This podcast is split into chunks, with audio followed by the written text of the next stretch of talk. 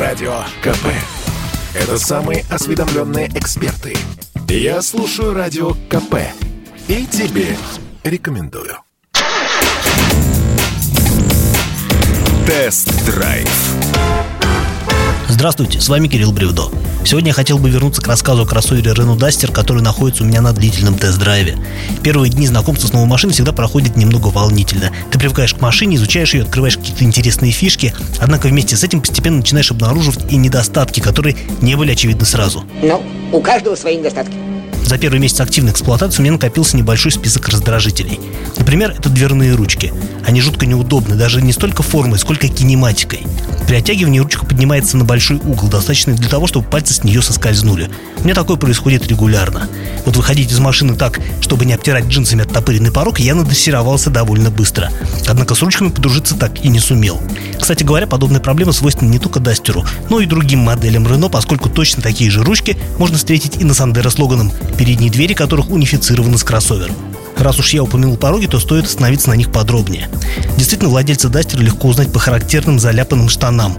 Однако вот вам и положительный момент. Благодаря высоко расположенным нижним кромкам дверей их можно спокойно распахивать, даже припарковавшись к очень высокому бордюру. А это удобно, согласитесь. Еще с одним источником раздражения я в целом смог примириться. Дело в том, что всякий раз при выключении зажигания экран бортового компьютера возвращается к окну одометра, хотя я бы предпочел всегда видеть цифровые показания скорости. Помнится, на Аркане такого нет. Один раз долистал в меню до спидометра, и он уже никуда не денется с экрана, пока сам его об этом не попросишь. Если верить бортовому компьютеру, расход в городе составляет 8,2 литра солярки на сотню километров пробега.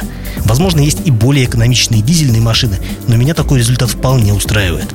Насколько компьютерный расход соответствует реальному, надо будет проверить по чекам, посчитав убытки между заправками под завязку с поправкой на километраж. А еще не помешает выкатить кроссовер за пределы Петербурга, чтобы выяснить расход топлива в загородном цикле. В конце концов, лето – отличное время для путешествий на машине. Мы лето, танцует море,